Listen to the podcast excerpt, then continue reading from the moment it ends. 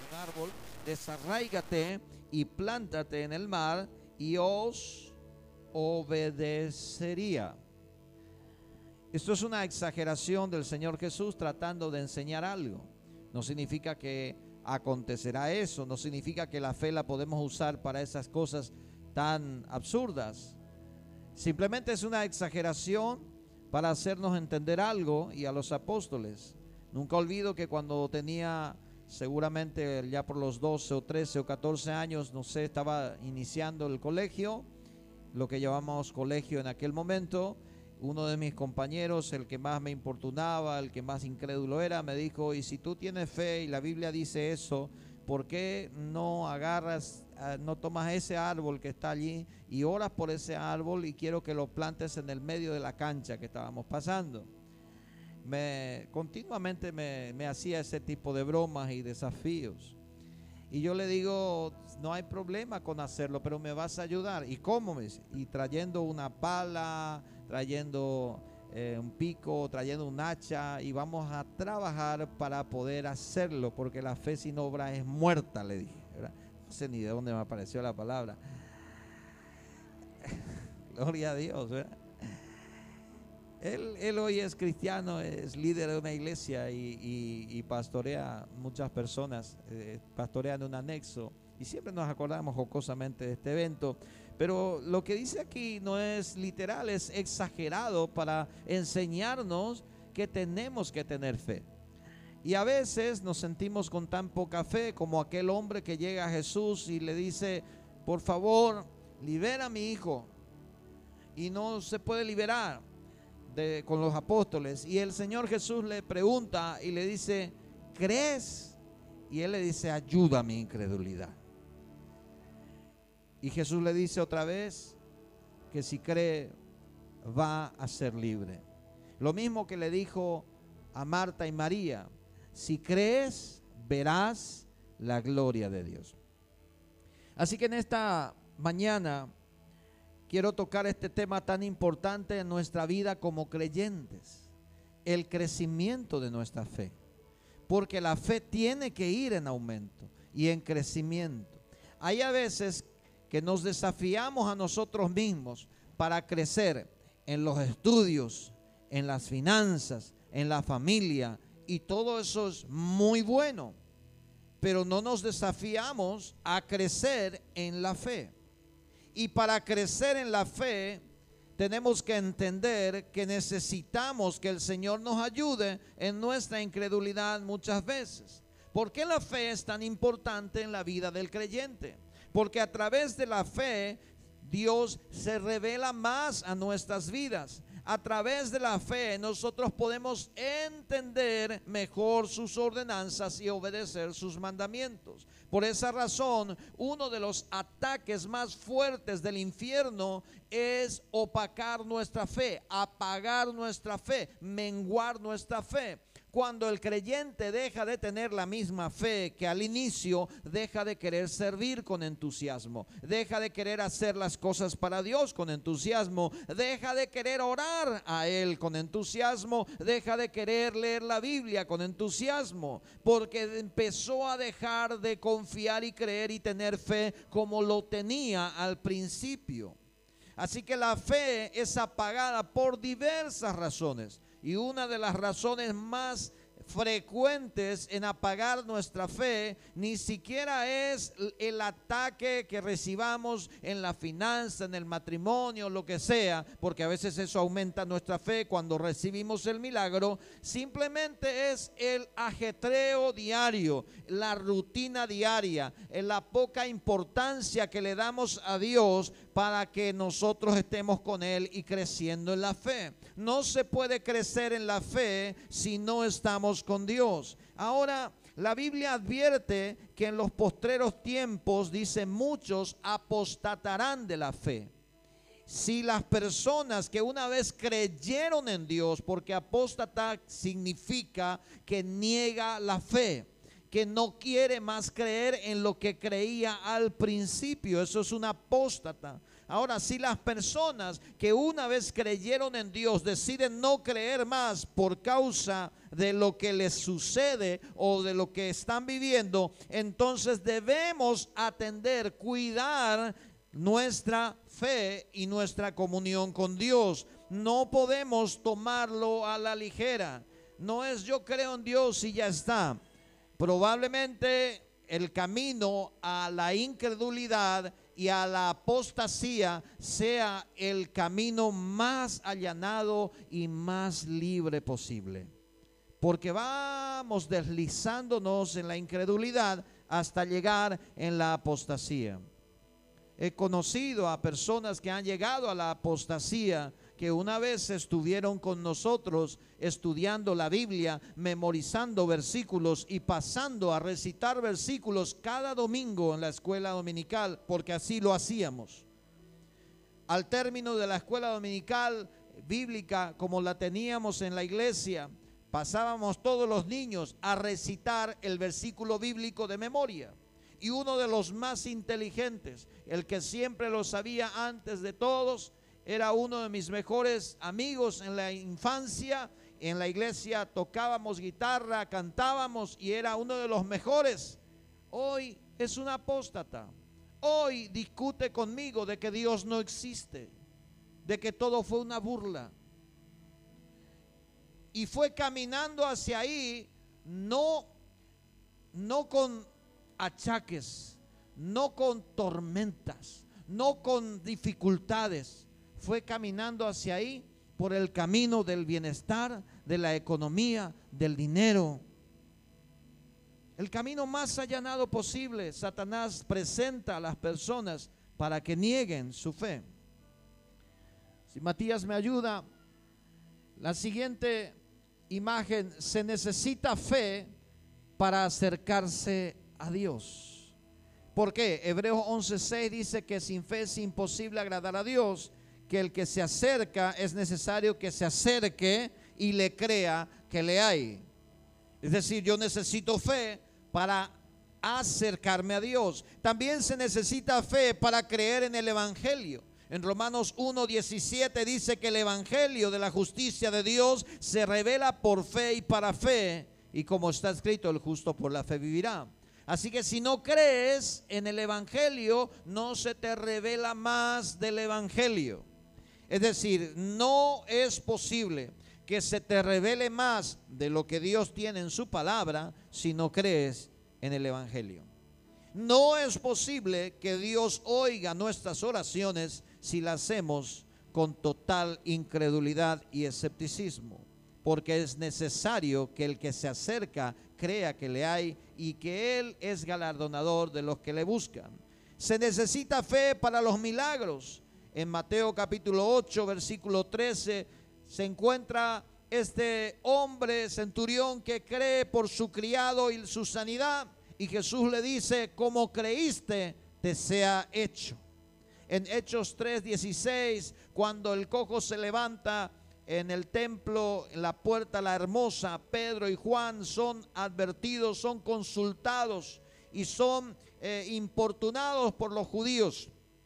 Y ellos hacen su defensa y le dice, mas hoy este hombre está de pie por la fe, por la fe que Dios ha puesto en él. Él está de pie ante ustedes.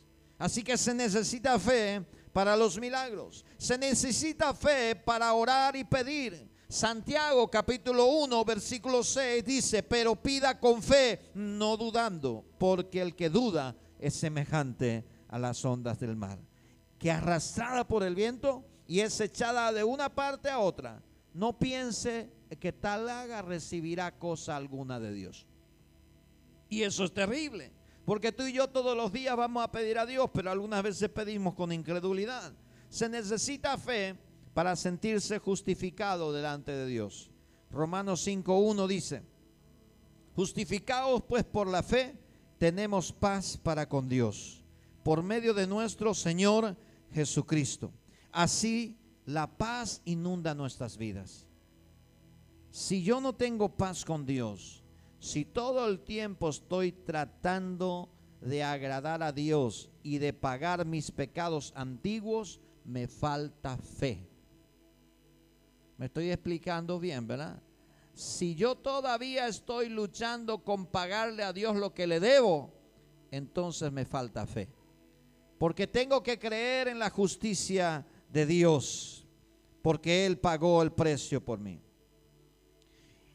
Romanos habla de eso. Gálatas 3:14, para que en Cristo Jesús la bendición de Abraham alcanzase a los gentiles, a fin de que por la fe recibiésemos la promesa del Espíritu.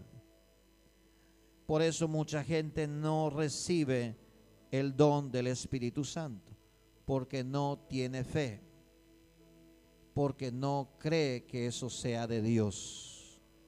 Y Dios respeta tu opinión también. Si tú no crees que el don de lengua te puede bendecir y es de Dios, pues Dios respetará tu decisión. Si tú no crees que puedes recibir un milagro a distancia por teléfono, Dios respetará tu decisión.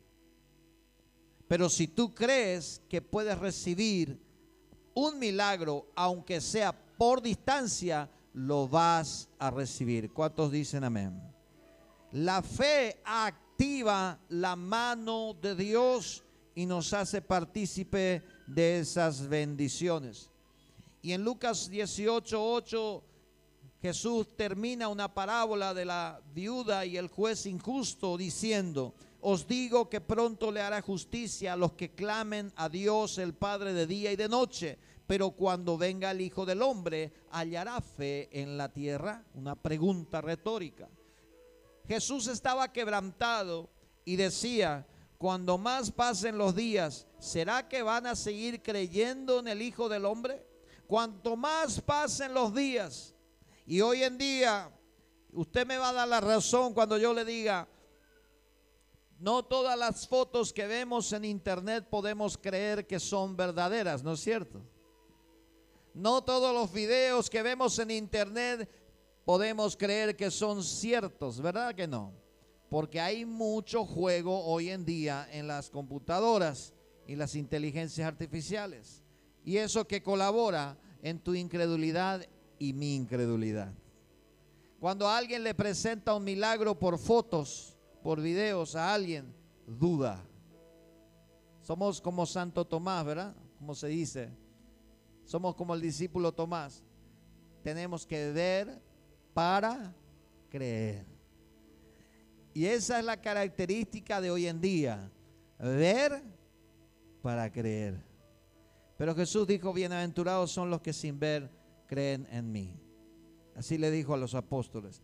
Así que cuando Jesús se encuentra expulsando fuera demonios y los apóstoles no lo pueden hacer, y ellos le preguntan aparte y les dice, ¿por qué nosotros no hemos echado fuera este demonio y tú sí? Jesús le dice, por vuestra poca fe. El mismo Jesús que hemos leído que enseña que si tuviéramos fe como grano de mostaza, podíamos hacer maravillas. El mismo Jesús le dice a los apóstoles por vuestra poca fe. Ahora, ¿en qué quedamos? ¿La fe pequeña ya es suficiente o es grande? ¿Cómo crecemos en la fe? Y la respuesta está en la Biblia. La fe tiene que ser fuerte y no débil. Así que cuando hablamos de crecer, no hablamos de cantidad, sino hablamos de fuerza, de potencia no es la cantidad, sino es la fuerza con la que creemos, la convicción con la que creemos. ¿Por qué me falta crecer en la fe? ¿Por qué no crezco en la fe? ¿Por qué si hace cinco años estaba haciendo algo y ahora después de cinco años continúa haciendo algo? Lo mismo, no he crecido en la fe, sigo batallando las mismas consecuencias todos los días. ¿Por qué? Porque no he crecido.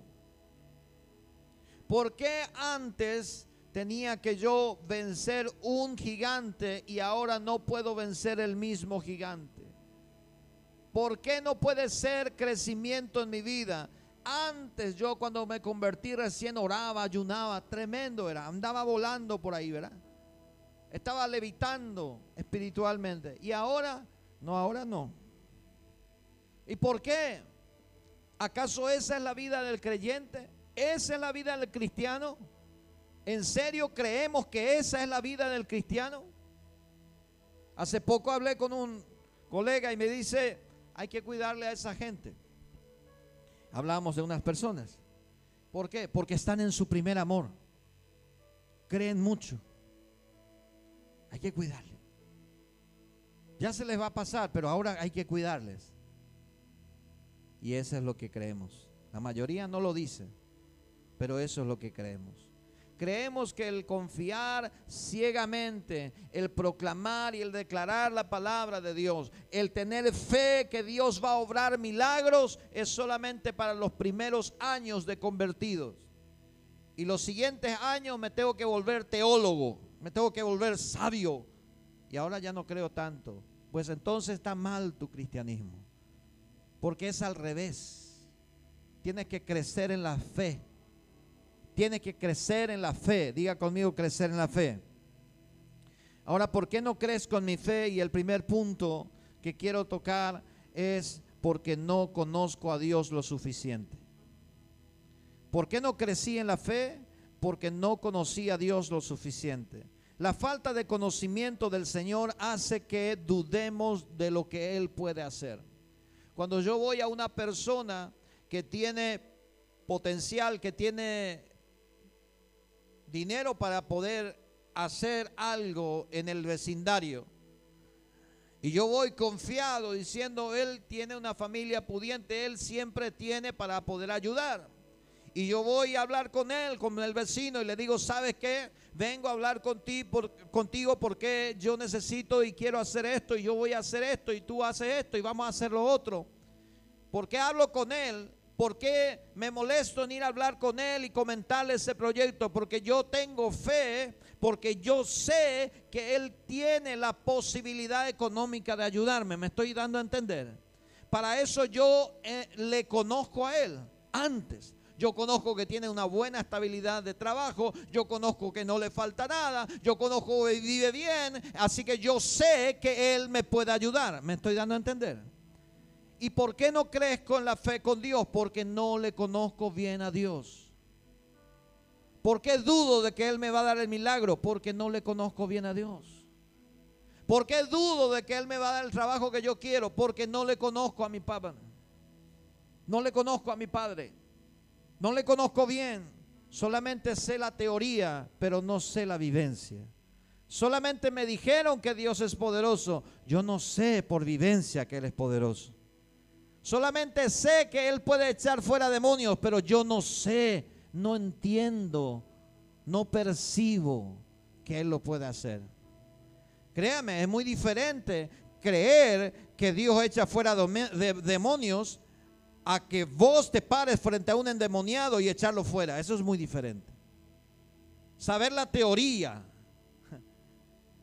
a la práctica es diferente. Y usted me puede decir, sí, el Señor Jesús es más poderoso que el diablo, el Señor le va a echar todo. Te planto enfrente de un demonio y a lo mejor vos salís corriendo primero. Porque no conoces a tu Dios. Porque no conoces quién es tu Dios. Pero si conocieras quién es tu Dios, le echarías fuera eso. Me estoy dando a entender, amén. Viene la crisis, viene la tormenta. ¿Y a quién recurrimos? Al que nos va a dar trabajo, al político de turno Vamos a ir a volantear ahí por la calle y vamos a ver si por ahí pega algún político, nos da algún trabajo. No conoces a tu Dios. Perdone que sea sincero contigo, pero si conocieras a tu Dios, te arrodillarías a Él, le pedirías un trabajo y Él te daría un trabajo. Me estoy dando a entender, amén. Si conoces a tu Dios, no andas mendigando con Egipto oras al Padre y Él te provee. Si conoces a tu Dios, entonces no andas lamiendo las botas de aquel egipcio para que te susurre al oído algunas cosas lindas y te dé migajas. andas adorando a Dios de día y de noche porque sabes que Dios es tu proveedor. Ah, pastor, no voy a poder venir tres meses a la iglesia. ¿Por qué? Y porque tengo que cumplir con fulano de tal que si gana, vamos a la iglesia, vamos a transformar todo. No, hermano.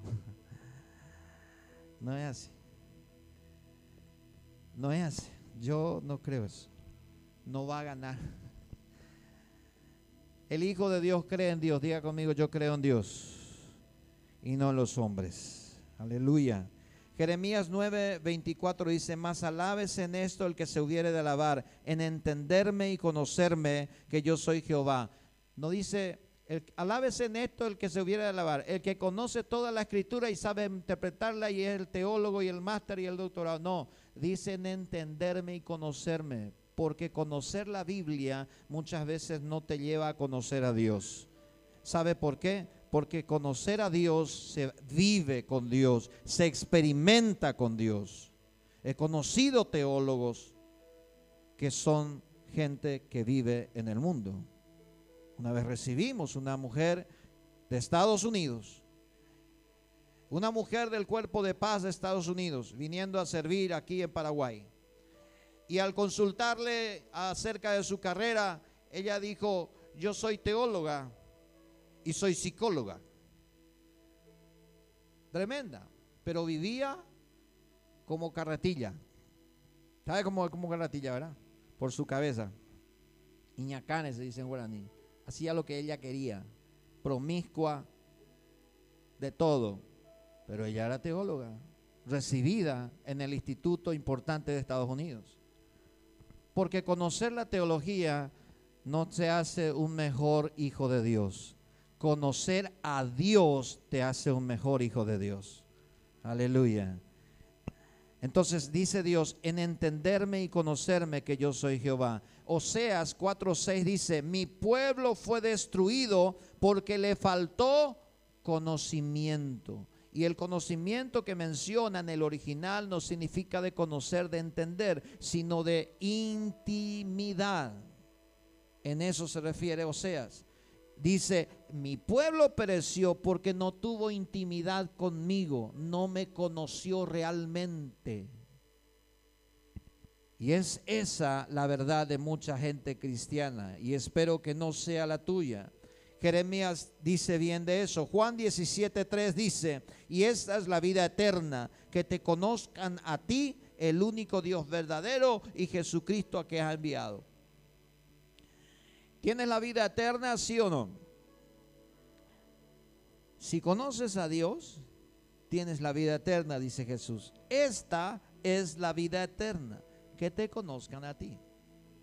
Cuanto más le conoces a Dios, más seguro estás de tu vida eterna con Dios. En San Juan capítulo 1, versículo 18 dice, a Dios nadie le dio jamás, pero el unigénito Hijo de Dios que está en el seno del Padre, Él le ha dado a conocer. La única manera de conocer verdaderamente a Dios es a través de Jesucristo y por medio de su Espíritu Santo. La única manera en que Dios se dejó conocer es a través de su Hijo Jesús. No hay otra manera en que tú y yo podamos conocer mejor a Dios sino entregando toda nuestra vida y todo nuestro ser a Jesús. Si tú quieres conocer a Dios, no está en la religión, ni en las normas, ni en las prácticas todo eso va a venir después, pero tienes que entregar tu vida a Jesús, porque la única manera que puedas conocer bien a Dios es entregar todo tu corazón a Dios, a Jesús. La segunda objeción que tenemos, ¿por qué no crece nuestra fe? Es porque no lo obedezco. No obedezco lo que me dijo. Abraham obedeció, Jacob obedeció, Noé obedeció, los profetas obedecieron, Jesús obedeció al Padre. Pero nosotros muchas veces somos desobedientes. Si la obediencia a lo que Dios habla no está en mi vida, no habrá aumento de mi fe nunca. No habrá convicción más fuerte nunca en Génesis 26, 12, y sembró Isaac, habla de Isaac, en aquella tierra y cosechó aquel año al ciento por uno y le bendijo Jehová. Isaac qué hizo? Obedeció a Dios en medio de la necesidad de la tierra. Había hambruna, había sequía. Isaac dijo, me voy con mi familia hacia Egipto, hacia el río Nilo. Ellos estaban hacia el medio. Voy a irme a acercarme al río Nilo para poder tener agua, peces, provisión. Era sensato, era normal, era inteligente, era razonable. Pero Dios le dice, no, no te vas a ir a ningún lado, quédate aquí, siembra. Así que contra todo pronóstico, él se quedó en ese, en ese desierto de sequía y de hambruna. Cuando todos estaban yendo hacia mejores pastos, él se queda por obediencia a Dios y Dios le bendice al ciento por uno. A veces somos tan razonables que Dios no nos puede bendecir. A veces somos tan inteligentes que no obedecemos a Dios. A veces somos tan elocuentes y, tan inteligentes que nos cuesta la obediencia a Dios. Porque 2 más 2 es 4, 3 más 3 es 6. Es que si yo hago esto me va a hacer como resultado. Es normal, es natural. Y nos encanta la Biblia cuando dicen proverbios las cosas naturales. Las cosas normales nos encanta. A esto y será bendecido, a esto y la lengua chismosa y todo eso nos encanta. Pero cuando nos desafía a pasar sobre nuestro razonamiento y sobre nuestra inteligencia, ahí tenemos un problema que no queremos obedecer. Y por esa razón muchas veces no queremos perdonar porque pasa sobre nuestro razonamiento. Por esa, por esa razón muchas veces no queremos ayudar al prójimo porque pasa sobre nuestro razonamiento. Al prójimo se le ayuda a aquel que necesita y a aquel que se merece. Aquel que se merece mi ayuda, yo le ayudo. Aquel que no se merece, que alguien le ayude. Pero yo no le voy a ayudar. ¿Y qué te dice Dios? Bendice a aquel que te persigue. Ora por aquel que te persigue, pero eso no lo obedecemos. ¿Por qué? Porque pasa sobre nuestro razonamiento. Nuestra inteligencia muchas veces impide nuestra obediencia. Yo le digo a las personas muy inteligentes, yo sé que todos ustedes son inteligentes, pero aquellos que se creen más inteligentes, yo les digo, obedece a pesar de que no entienda porque allí está la bendición. Allí está la bendición. Aquel más inteligente, Dios siempre le pide locuras. Porque Él es así. Quiere avergonzar la inteligencia del hombre para poder demostrar su gloria y exaltar Él su presencia. Y a veces nosotros queremos ser todo razonable, pero con Dios no es así en Hebreos 5, 7 al 9 dice, y Cristo en los días de su carne, ofreciendo ruegos y súplicas con gran clamor y lágrimas al que le podía librar de la muerte, fue oído a causa de su temor reverente, y aunque era hijo, por lo que padeció, aprendió obediencia. Y habiendo sido perfeccionado, vino a ser autor de eterna salvación para todos los que obedecen. La salvación no es para todos, es para todos los que obedecen. ¿Cuánto dicen amén? La salvación está en Cristo para todos los que vienen a Cristo y siguen a Cristo. La salvación está en Cristo para los que siguen el camino de Cristo. Jesús mismo lo dijo. Aquel que oye mis palabras y no las hace, las compararé a un hombre imprudente que edifica su casa sobre la arena. Viene el viento, viene la tempestad y es grande su ruina. Jesús también dijo en una ocasión, en Mateo, él dijo, muchos en aquel día me llamarán Señor, Señor. En tu nombre echamos fuera demonios, hicimos milagros y en nuestras calles predicaste. Y Jesús le dirá, apartaos de mí, nunca os conocí. Porque el que conoce a Dios y Dios le conoce es el que obedece. Diga conmigo, el que conoce a Dios, obedece a Dios. El que no conoce no obedece. Es imposible. En Filipenses 2.8 dice, y estando en la condición de hombre, se humilló a sí mismo, haciéndose obediente hasta la muerte de cruz. En Juan 14, 23 y 24, dice así, respondió Jesús y le dijo, el que me ama, mi palabra guardará, y mi Padre le amará, y vendremos a él y haremos morada con él. El que no me ama no guarda mis palabras y la palabra que habéis oído no es mía, sino del Padre que me envió. Mira hermanos y hermanas, si no obedecemos al Señor y su palabra escrita, no podremos decir ante Dios que lo amamos. Si no obedecemos a Dios y su palabra escrita en nuestra vida, no podemos decir al Señor, yo amo a Dios. Es mentira. Porque el que ama a Dios obedece a Dios. Cuando guarda su palabra es cuando obedece. No es que yo agarro mi Biblia y la guardo en el ropero. Yo guardo la palabra. No es que agarras tu Biblia y lo pones en un lugar, en la biblioteca, cristalero, donde sea. O la guardas en el auto y cada vez que vienes a la iglesia ya está ahí tu Biblia. No es guardar la palabra así. Guardar la palabra significa obedecerla en el corazón, obedecerla y aplicarla en nuestra vida. Eso es guardar la palabra. Así que el que no obedece a Dios está demostrando que no conoce a Dios. Entonces, número tres, ¿por qué no crece mi fe? Porque no estoy escuchando a Dios. La Biblia dice en Romanos 10, 17, que la fe viene por el oír y el oír por la palabra de Dios. Si tienes problemas, si te estás dando cuenta de que te falta un poco de fe para algunas cosas, es porque no estás oyendo lo suficiente de la palabra de Dios. No estás oyendo lo suficiente de la palabra de Dios. Y lo que oíste en un tiempo no lo estás aplicando y no lo conoces. Por eso tienes problemas con el crecimiento de la fe.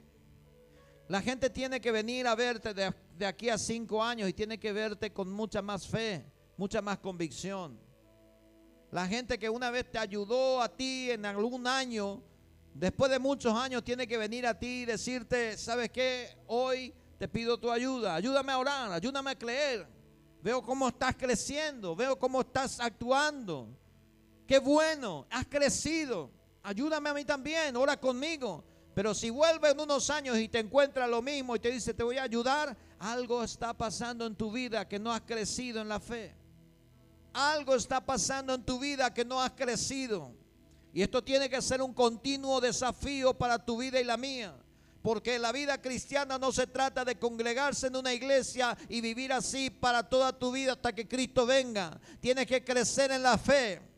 Y cuando creces en la fe, empiezas a creer que Dios puede salvar a alguien. Cuando creces en la fe, empiezas a creer que Dios puede hacer un milagro y vas y oras por la gente y ocurre milagro. Cuando viene la fe a tu vida y creces en el conocimiento y la obediencia de Dios y vas creciendo, empiezas a traer almas para Cristo a la iglesia. Porque estás creyendo. Eso es algo natural. El crecimiento es natural. Yo no le estoy obligando a mi hijo a decirle, ¿sabe qué? Invitarle a tus amigos, anda que hacer tal cosa. El crecimiento es natural, va formando amistades, invita a alguien a casa. El crecimiento es natural y él va cambiando. Yo no le estoy obligando a crecer. Yo no le estoy diciendo, vamos, adelante, crece, estirate dos centímetros más. Él crece naturalmente. Porque si hay salud espiritual, hay crecimiento espiritual en mi vida. Dígame. Pero si no hay crecimiento, hermanos, espiritualmente en mi vida, si no hay crecimiento de fe, yo tengo que hacer rápido un chequeo. Es decir, ¿dónde estoy fallando? Hace años que soy cristiano, pero todavía no he llevado a nadie a los pies de Cristo. Siempre estoy peleando con los mismos problemas, la falta de perdón, la falta de amor, los mismos vicios de siempre, a la gran siete. ¿Hasta cuánto voy a pelear? Hasta que Cristo venga. No puedo ayudar a nadie porque ni me puedo ayudar a mí mismo. ¿Cómo voy a ayudar a alguien? No puedo ayudar a alguien porque ni yo me puedo ayudar a mí mismo. ¿Cómo voy a decirle a alguien, voy a orar para que Dios te libere de ese vicio si yo tengo 50 vicios? ¿Cómo voy a orar por alguien para decirle, Cristo puede sanar tu familia si yo estoy viviendo como perro y gato en mi familia? Sí, pero yo soy cristiano hace 25 años, 30 años, 50 años. No importa, si no creciste, eres un enano. Yo quiero que crezca en la fe. Amén. Ya dije que no voy a decir más cosas fuertes, pero no me atajo, así que perdóneme. Usted perdónele a su pastor y tolérele que Dios le va a bendecir mucho. Amén. El oír la palabra de Dios aumentará tu fe. Si te subes al vehículo y tienes la posibilidad de poner alguna predicación que te bendiga, ponlo. Yo sé que usted va a estar cansado de oírme a mí predicar, pero ponle a otro predicador que hable de fe también, ¿verdad? Que hable de cosas buenas. Y por favor le pido, no se ponga a escuchar escatología. Por favor le pido, porque va a terminar confundido. Para eso tenemos los estudios bíblicos. Aquí estudiamos también acerca de escatología. Pero está, primero está el proceso, libro 1, libro 2, 1, 2 y 3. Y si después de terminar eso usted quiere seguir y tiene el llamado al ministerio, pues métase al instituto bíblico. No esté escuchando por ahí YouTube, pastor, dice que en Jerusalén está sonando la trompeta. Siéntese en la palabra del Señor y escuche lo que Dios quiere hablar a tu vida. Sí, algunos quieren escuchar que Jerusalén está en guerra y está sonando la trompeta y el anticristo, pero él todavía no está arreglando su matrimonio. Pero él todavía no está perdonando. Él todavía no está liberando su vida de algunos vicios feos. Pero él quiere saber que Cristo viene pronto y que la trompeta va a sonar y cuándo va a pasar y quiénes se van a ir y quiénes se van a quedar. Arrepiéntete de tu pecado y condúcete la vida cristiana y llegará el tiempo de tu conocimiento. No te embotes en tu conocimiento. Escucha fe, escucha algo que te bendiga. No escuches más música mundana. Yo, pastor, en mi trabajo tengo música mundana, no puedo escuchar música cristiana, me dice una hermana. Y le digo, ¿tenés tu celular? Tengo. ¿Tenés auricular? Tengo. Y, ah, sí. Cierto, pastor. Voy a poner, ¿verdad? Lo que pasa es que ni siquiera eso tiene muchas veces en su mente. Es como que está pregado al mundo y eso nomás hace. lo que le dice el mundo. Hace lo que Dios te mande en el corazón. Escucha música cristiana, lee libros cristianos, lee la Biblia, escuchar palabra de Dios y va a aumentar tu fe. Por eso es tan importante venir a la iglesia siempre. Por eso es tan importante asistir a un culto casero, a una célula, porque ahí escuchamos la palabra de Dios, aumenta nuestra fe. Por eso es que nos reunimos, porque aumentamos nuestra fe. Aumentamos nuestra fe. Así que esto último es muy importante. Y la pregunta es, ¿qué estoy escuchando? ¿A quién estoy prestando atención? ¿Qué es es mi mayor gasto del tiempo. Escuchando las finanzas, cómo está la bolsa de valores, esto, lo otro. No sé qué te interesa escuchar. El deporte, Cristiano Ronaldo, Messi, no sé qué te interesa escuchar. Pero si tu mayor tiempo lo, lo, estás invirtiendo ahí, déjame decirte algo de que estás en peligro, de que tu fe mengue y no crezca más, que se estanque. Una persona cuando se estanca empieza a decrecer porque todos van a ir en aumento. Y el día de mañana te vas a encontrar con dos o tres cristianos que empezaron a, servir a Cristo. Hace uno o dos años se convirtieron a Cristo y empezaron a servir y ahora están ya por todos lados en la iglesia. ¿verdad? Le ve arriba, abajo, todos lados, en el servicio, esto, lo otro. Y tú, siempre lo mismo. Siempre lo mismo. Ahora como que ya tienes más edad en el camino de Cristo y en la iglesia dice, no, pero pues es muy nuevo, no tiene que estar ahí. Es que no se te puede pedir a vos, porque no ha crecido todavía.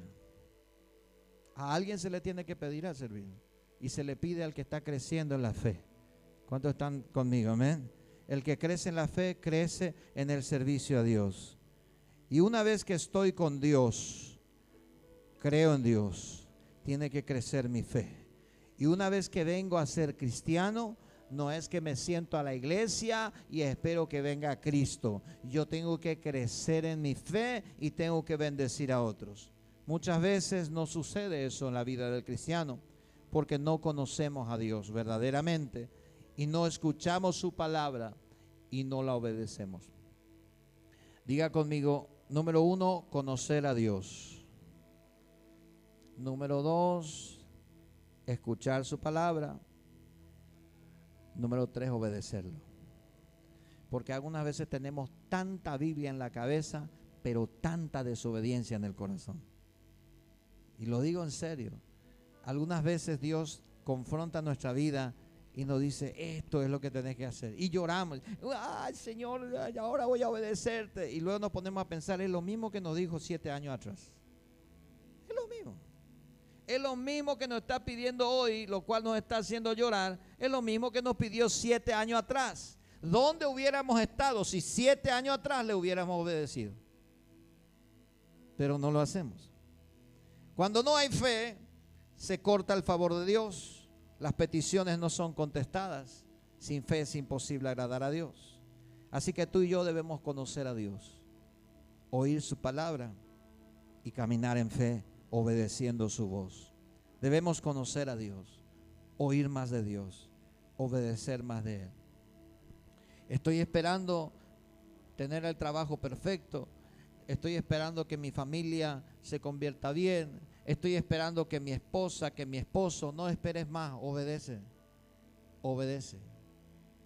Yo, pastor, estoy 100%, yo quiero obedecer a Dios, yo leo mi Biblia, todo pero mi esposa es el problema pero mi esposo es el problema.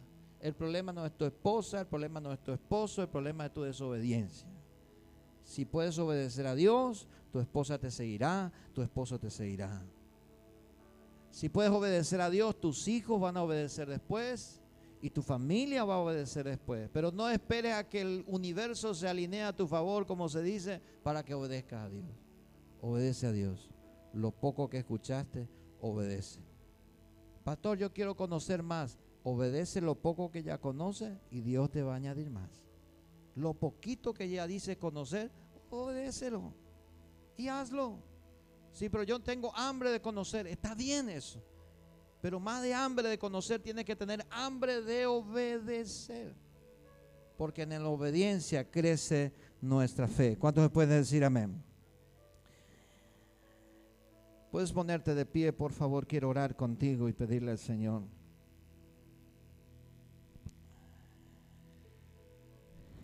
A veces la fe es muy difícil mantenerla en los momentos difíciles. A veces la fe empieza a menguar en los momentos de necesidad, en los momentos en que pasamos tormentas. Pero recuerda que en ese momento Dios se puede revelar más a tu vida y al salir de esa tormenta puede crecer tu fe, porque vas a conocer a Dios. Así que hay veces que no entendemos las circunstancias. Tal vez estás como Isaac en una tierra árida, seca, y Dios te dice, planta, riega. Tal vez no te gusta mucho el ambiente familiar en donde estás. Tal vez no te gusta mucho el ambiente laboral. Pero Dios te dice, tranquilo hijo, sé fiel, te voy a bendecir. Tal vez quieres un mejor trabajo y no estás contento con lo que estás teniendo.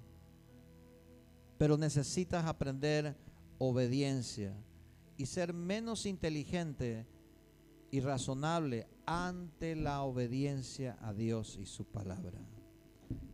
Quiero orar contigo, cerrando tus ojos, por favor. Quiero que le pidas a Dios conmigo que nos aumente la fe y que podamos ser fuertes en nuestra convicción. Y si tu tiempo y mi tiempo lo está gastando otras cosas que no hacen crecer nuestra fe, yo debo cambiar, tú tienes que cambiar. Tenemos que cambiar ese hábito que no nos hace crecer en la fe. Dios dice en su palabra que la fe es la que nos hace libres del mal, salvos por gracia, y nos lleva a la vida eterna.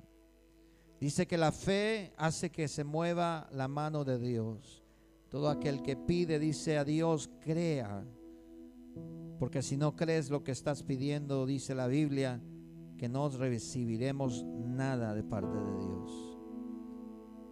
Si has venido a Dios muchas veces sin ganas y sin fe, pídele perdón. Pídele perdón a Dios sinceramente. Si has creído demasiado en ti y en hombres y mujeres y no en Dios, pídele perdón. Porque no se trata de palabras, se trata de convicción en el corazón. Lo que hoy vengo a hablarte de parte de Dios es que tú tienes que creer con todo tu corazón. Pastor, no hay nada bueno. Créele al Señor con todo tu corazón. Pastor, razonablemente todo va a salir mal. Créele a Dios con todo tu corazón. Que Dios es especialista en cambiar las circunstancias. Especialista en hacer salir agua de la roca y convertir el desierto en un lugar fresco. Porque Dios es poderoso para hacerlo. Pero rinde tu inteligencia, rinde tu razonamiento y obedécele. Obedécele. Obedécele. Padre, ayúdanos en esta mañana a poder conocerte más. Hay muchas veces que hemos batallado en nuestras mentes para conocer más de tu palabra, pero pocas veces nos hemos detenido a pasar intimidad contigo para conocerte más. Y las veces que lo hemos hecho, cuando nos dices una palabra, muchas veces no la hemos obedecido. Perdónanos. Perdona nuestras vidas por haber desobedecido tantas palabras que nos has dicho a nosotros en forma directa.